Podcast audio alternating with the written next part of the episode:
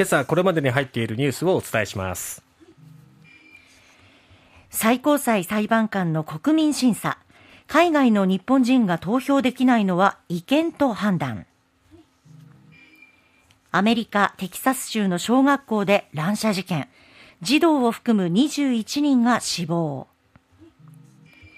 北朝鮮 ICBM を含む弾道ミサイルを3発を発射。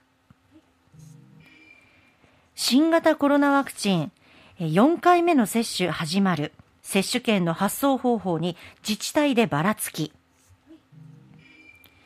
首都直下地震東京都の被害想定で死者6200人になると発表。まずは違憲という判断ですね、はい、最高裁裁判官の国民審査法ですけれども海外の日本人が投票できないのは違憲だという判決が出ました、はい、えー海外に住んでいる男性ら5人が国に損害賠償などを求めた訴訟の上告審判決で最高裁大法廷は昨日海外に住んでいる日本人の投票規定がない国民審査法は公務員の選定や罷免権を保障した憲法15条に違反するという初めての判断を示しました、はい、裁判官15人全員一致の意見というところもポイントですね、うん、最高裁が個別の法律を違憲と判断するのは史上11例目で国会は法改正を迫られることになります。えー、アメリカなど海外に住む日本人の選挙権を制限する公職選挙法が2006年に改正されまして、うん、えー、海外にいても投票を認める国民投票法も2007年に制定されたことを挙げて大法廷は国会は国民審査法の憲法上の問題を検討する景気があったのに長く立法措置を取らなかったと批判、うんうんはい、で訴訟の対象となった17年の国民審査まで、えー、17年の国民審査までに必要な法整備を怠った立法不作為立法の不作為に当たるとして、国の賠償責任も認めました、うん、でその上で賠償責任を否定した2審東京高裁の判決を破棄して原告1人当たり5000円の賠償を命じた1審東京地裁の判決が確定したということでね、うん、1審も2審も今回の最高裁と同じ違憲と判断していたわけなんですね。ね。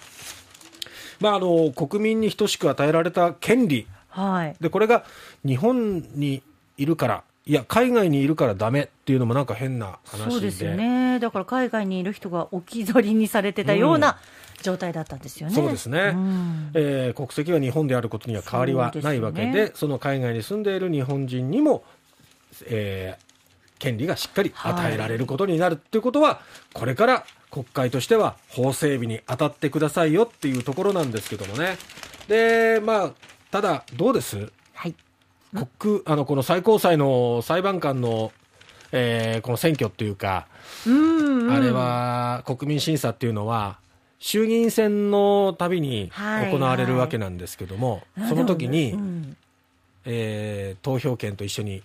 紙が送られてきて、名前がずらずらずらっと書いてるっていうね。ちょっとねあの顔もよくわからない。そうなんですよね。ねどのような実績が終わりなのかっていうことも分かりづらいですよね。で罰を書くっていうねその方式っていうことで、はい、いまいちその顔と名前が結びつかないっていう中でどう選んだらいいんだろうかなっていう人も多いと思うんですよね。難しいと思います。とはいえ国民に与えられた権利なので、はい、有効に使いたいなとは思うんですけれどもね。さあ国はどうやって動いていくのか早く動くのかどうかっていうところが注目となります。アメリカでまた乱射事件ですね。ねアメリカ南部テキサス州ユバルディのロブ小学校で24日、18歳の男が銃を乱射して、捜査当局は児童19人と教師ら2人の合計21人が死亡したと明らかにしました。男は現場近くに住むサルバドール・ラモス容疑者で現場に駆けつけた当局者との銃撃戦の末射殺されたということなんですアメリカメディアによるとこの容疑者はソーシャルメディアで事前に犯行を示唆していたということなんですねで銃は事件のおよそ1週間前に購入して数日前に写真も投稿していたということなんです。買ったんだってことをね。あと、喫音のため学校でいじめを受けていたというふうにも報じられています。まあ、なぜこのような行為に至ったのか動機の解明を捜査当局は急ぐということですね。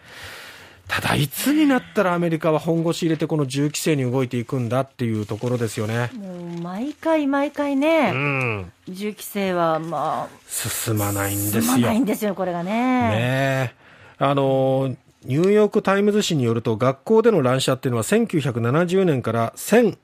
えー、1970年から180件以上発生して少なくとも200人が命を落としているということなんですよ。学校でですよね、小学校とか、はい、そう本当に信じられないですよね。ね。で、アメリカでは一般市民がおよそ3億9335万丁の銃を所持していて、総人口を上回る数なんですよ。もうちょっと日本では考えられないことなんですよ。だから日本の常識で考えるのもちょっとなかなか合わないところがあると思うんですけど。ね、アメリカでは、アメリカ人は自分の身は自分で守るっていうふうな、ね、そういうのもあるし、買う買わないのこう自由っていうところですよね。そこに重きを置いているっていうところ。あとは銃を擁護するロビー団体の全米ライフル協会や共和党は銃所持の権利を認めるアメリカ合衆国憲法修正第2条を盾に反対していてなかなか対策が進まないと。いつまで子どもたちの命、そして市民の命が奪われるこの危険っていうところに立ち向かっていくんですかっていう感じしますけどね。はい、えー、北朝鮮、ICBM など3発発射とありますが、韓国軍の合同参謀本部は、北朝鮮が首都平壌のスナン付近から日本海へ向けて大陸間弾道ミサイル ICBM とみられる1発と短距離弾道ミサイル2発を発射したと発表しましたいずれも日本の排他的経済水域の外に、うん、えー、落下したということなんですね、まあ、アメリカのバイデン大統領が日韓両国訪れました、はいえ。ー、まあ、そこに対するこう反発なのかなと、うん、そういう可能性の方が高いですよね。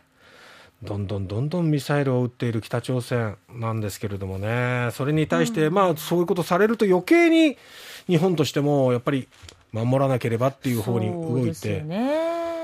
北朝鮮もこうやってることがこう自分たちが狙うこととは逆行した動きになっていくのになってね、思うんですけどね。普通はそう思うんですけれどもね。ね